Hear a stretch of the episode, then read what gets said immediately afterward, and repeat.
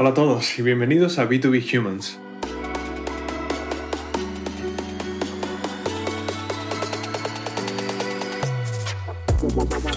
En este podcast compartimos estrategias de crecimiento innovadoras, consejos y tácticas que funcionan hoy en Demand Gen y Marketing, ventas y Customer Success.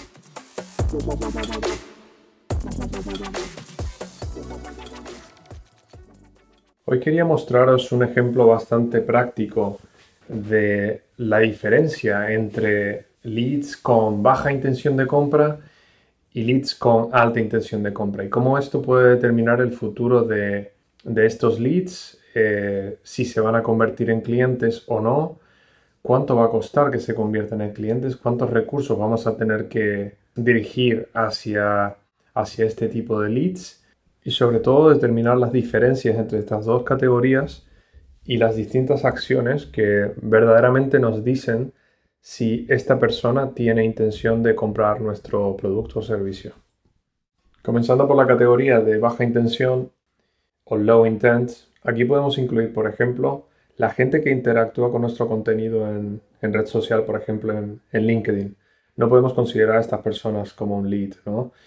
Y si es así, pues tenemos que ponerlo en la categoría de baja intención y saber que hay muy pocas probabilidades de que este lead se convierta en, cliente. Eh, y por tanto, decidir en la cantidad de recursos que destinamos al cierre de estos leads. Esto normalmente no se hace por parte de, muchas empresas y realmente la persona de ventas hace un, hace un seguimiento, eh, contacta con ellos vía mensaje privado, por ejemplo, en LinkedIn, o eh, comienza el envío de, de, información sobre el producto a través de correo electrónico, etc. ¿no?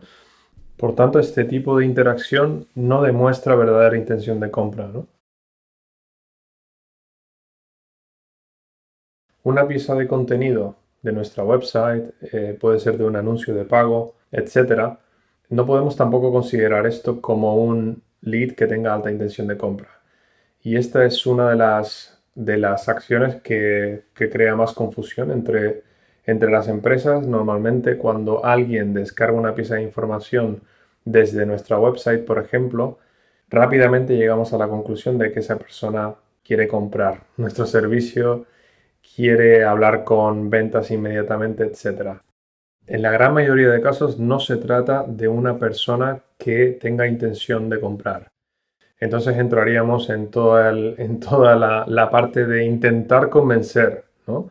intentar que el equipo de ventas convenza a esta persona, con lo que siempre vamos a estar eh, en desventaja ¿no? con, este, con este contacto y aquí es donde se crea la fricción en el proceso de compra. Una persona tiene que estar convencida de comprar nuestro producto. Evidentemente no al 100%, pero tener una intención clara de, bueno, he estudiado vuestro producto por otros lados, ¿no? Donde estáis, he ido a la website, en la website tengo todo lo que necesito, eh, además, he chequeado, os, he, chequeado en, esta página de, reviews eh, y también en LinkedIn, pues veo que esta persona de la empresa y esta persona, pues el contenido pues resuena mucho con, nosotros y estaríamos interesados en escuchar más. Este es el tipo de, de comportamiento que deberíamos recibir por parte de un comprador. Alguien que quiere escuchar más por parte nuestra. Cuando ya entramos en el juego de convencer, ahí es donde creamos fricción y esto es lo que causa que la experiencia de este mismo comprador pues se ve afectada, con lo que, bueno, pues si al final incluso acaba siendo cliente, pues normalmente va a ser un, cliente complicado. Para convencerle, normalmente las tácticas que se, se aplican no son las mejores. Eh, eh, las expectativas con las que llega este cliente, pues son mayores de las que realmente podemos ofrecerle. Y aquí es donde se crea toda la fricción en el, digamos, en el ciclo de vida de este cliente con nosotros, ¿no? Otra acción tradicional en marketing digital es Content Syndication. Content Syndication es la acción de publicar contenido nuestro, de nuestra empresa, de nuestro producto, en otra website que no pertenece a nuestro negocio. Básicamente en una website ajena a nuestro ecosistema normal con el fin de, digamos, entre comillas, promocionar nuestro servicio. Lo que pasa con esto es que sí que podemos conseguir los llamados leads, pero en realidad más que leads se trata de contactos, de direcciones de correo electrónico. Normalmente las personas que van a estar accediendo a este contenido pues realmente no nos están buscando, no, están familiarizados con el servicio. Es más, es muy probable que no se corresponda con el tipo de cliente ideal.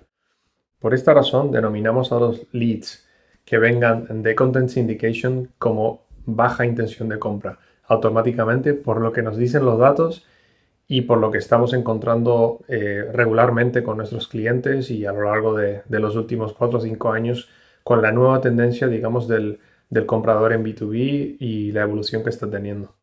El último tipo de lead que categorizamos como low intent o baja intención de compra son los asistentes a webinars, eventos virtuales y ferias. Normalmente, una persona acude a un webinar para aprender, un gesto de curiosidad hacia un determinado tema en particular, ¿no?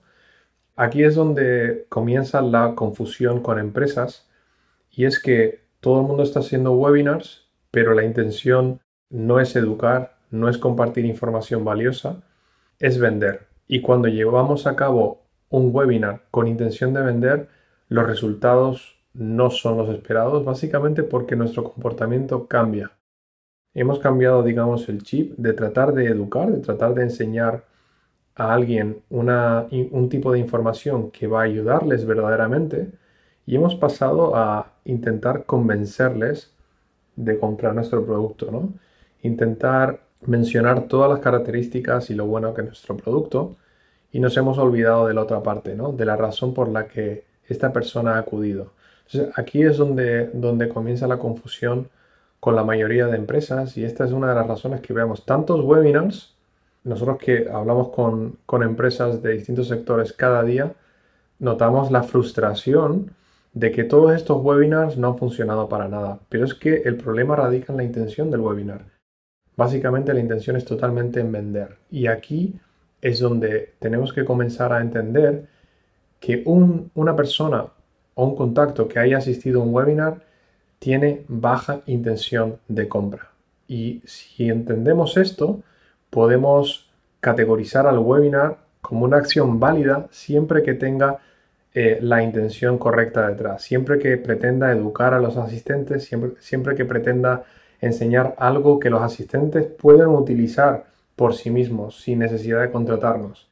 Pero el mero hecho de que hemos enseñado a esta gente cómo hacer algo nos pone en una posición de expertos. Por lo tanto, está creando esa relación, ¿no? con estas personas. Por tanto, lo mismo pasa con asistentes a, eventos virtuales o, justo antes de la pandemia a ferias y exhibiciones. ¿no? Al final, normalmente a una feria eh, la intención de vender es muy, muy alta.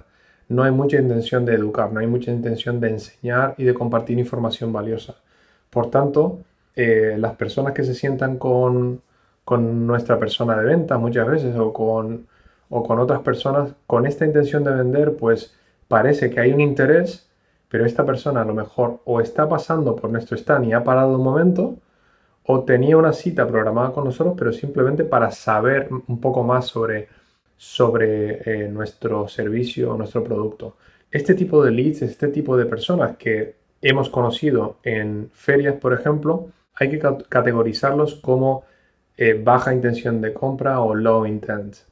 Y colocándonos en esta categoría, pues vamos a poder destinar los recursos que merece este tipo de, contacto o que merece este tipo de lead. Vamos a poder validar si el gasto que se ha hecho en esa feria, que normalmente pues exhibir en ferias es, es, eh, es una inversión, si verdaderamente esto vale la pena para la calidad de leads que se consigue y sobre todo para la intención de los leads que conseguimos, ¿no? es muy curioso porque venimos comentando el tema de las ferias justo antes de la pandemia, a finales de, 2019. Veníamos diciendo esto mismo acerca de, acerca de, leads procedentes de, ferias, ¿no? Y la eficiencia de conseguir estos leads y la comparación con la inversión realizada. Luego, a posteriori, con la pandemia, pues hemos tenido muchísimas conversaciones con compañías que se han visto obligadas, evidentemente, a suspender las ferias programadas y se han dado cuenta de que existen otras muchas acciones que son infinitamente más asequibles y que requieren una menor inversión y que nos, nos proporcionan resultados que son mucho mejores, ¿no?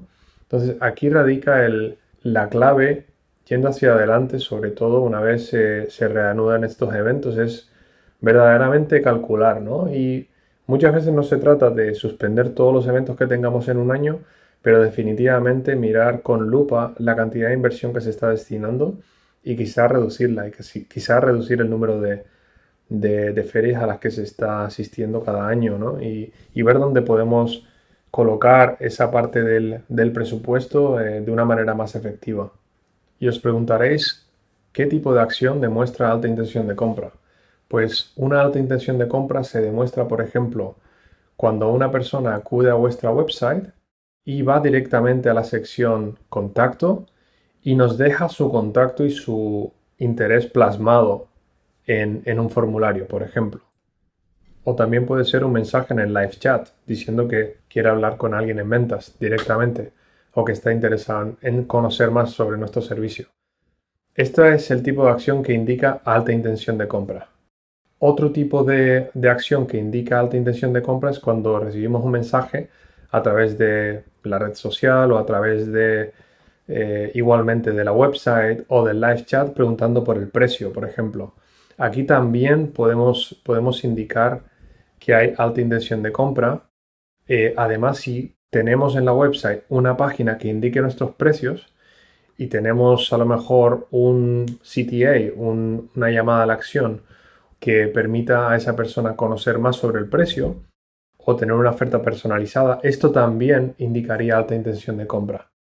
Adicionalmente, también podemos considerar como alta intención de compra aquellos contactos que, por ejemplo, soliciten un demo o soliciten que se les contacte a través de una campaña activa que tengamos en, ads, por ejemplo, eh, anuncios de pago, pero siempre que estemos hablando de un canal de intención. Con canal de intención nos referimos, por ejemplo, a Google, a Google Search, que tengamos un anuncio en Google Ads y que esta persona entre ahí directamente y, solicite que se le contacte, ¿no?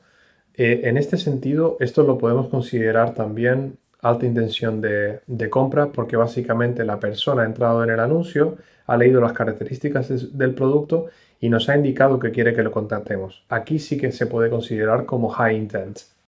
Ahora, la táctica que sugiero para comprender verdaderamente la calidad de nuestros leads es separar entre las dos categorías, tener la cantidad total de leads, luego ver el número de reuniones que hemos tenido o de llamadas con cada uno de estos leads en ambas categorías, alta intención de compra y baja intención de compra, luego ver y realmente ser sinceros con la cantidad de oportunidades cualificadas de venta con ambas categorías es lo que llamamos SQOs. Y de ahí, ¿cuántos contratos hemos firmado? ¿Cuántos de estos leads se han convertido en clientes? La primera impresión que tendréis es, wow, si separamos entre alta intención y baja intención, el número de leads que tenemos en alta intención es bastante pequeño comparado con todos los leads que tenía antes. Pero es que aquí precisamente radica la cuestión. No estamos yendo a volumen, estamos yendo a calidad queremos al fin y al cabo cerrar contratos, queremos tener más clientes, no queremos tener más leads, queremos tener clientes que significan ingresos. Cuando separamos entre estas dos categorías, verdaderamente nos estamos dando cuenta de que nos tenemos que centrar en conseguir leads de alta calidad y no en volumen. Lo que estamos viendo en algunas empresas es que eh, para implementar esta nueva estrategia, pues a lo mejor el director de ventas, eh, o algún cargo ejecutivo bloquea, digamos, la, ejecución de esta nueva estrategia porque quieren seguir teniendo leads, quieren seguir teniendo mil leads y no 150. Lo que hacemos normalmente aquí es coger estos leads que son de baja intención, seleccionar 10 y enviárselo a esta persona. Esta persona tiene la oportunidad de, por ejemplo, llamar a estos leads. Os puedo asegurar que es una manera de que estas personas se den cuenta realmente la baja calidad de estos leads y las pocas posibilidades que tienen de llegar a ser clientes. Esto nos dice que lo que tenemos que hacer es cambiar la mentalidad que tenemos en cuanto a volumen. Cambiar esta mentalidad que nos está bloqueando de tener mejores clientes, de proveer una mejor experiencia, de tenerlos con nosotros con más tiempo, de que gasten más con nosotros, de que compartan su experiencia con otra gente. Sin embargo, el comportamiento actual en, en muchas empresas está evitando precisamente esto. Hay un comportamiento, digamos, establecido que se produjo hace bastantes años ya por parte de una metodología que se llama Predictable Revenue o ingresos predecibles. Y lo que está haciendo este tipo de metodología, apoyada también por HubSpot, un poquito más tarde, etcétera, y que lo seguimos viendo hoy en día con marketing digital, growth hacking, todo este tipo de, tácticas o de metodologías que realmente provienen del mismo eh, sistema que es el Predictable Revenue y básicamente está focalizado en, volumen al 100%, ¿no? Porque las métricas que manejan son de volumen, están interesados en, que veas que tienes mil leads, porque es, que suena bastante bien, pero al final la realidad es que un negocio eh, saludable pues va a vivir de clientes que son de alta calidad, leads también que son de alta calidad y ingresos que continúan en el tiempo, ¿no? Entonces, eh, estamos, estamos viendo cómo eh, todavía hay muchísimas empresas que siguen con esta mentalidad de baja eficiencia, básicamente, en la que estamos dedicando recursos a un tipo de acciones que realmente no nos están dando los, los resultados esperados y todo se reduce al final a, a este cambio de mentalidad de volumen a la calidad de un foco excesivo en métricas o indicadores cuantitativos y no cualitativos. Bueno, por mi parte, agradecerte que estés escuchando este clip. Espero que la información te haya sido útil, eh, que puedas quizás aplicarla en tu día a día y sobre todo que haya despertado esa parte de reflectiva ¿no? de lo que está pasando, lo que ha pasado hasta ahora, lo que estamos viviendo en el presente y lo que está por venir. Muchísimas gracias por estar ahí. B2B Humans continúa. Estamos empezando temporada 1. Vamos a tener gente muy interesante en el show en términos de B2B a nivel global. O sea que no os perdáis los siguientes episodios. Y bueno, de vez en cuando mm, pues dejar estos clips con, con información muy muy práctica y tácticas que podéis aplicar desde mañana si queréis. Gracias y seguimos hablando. Chao.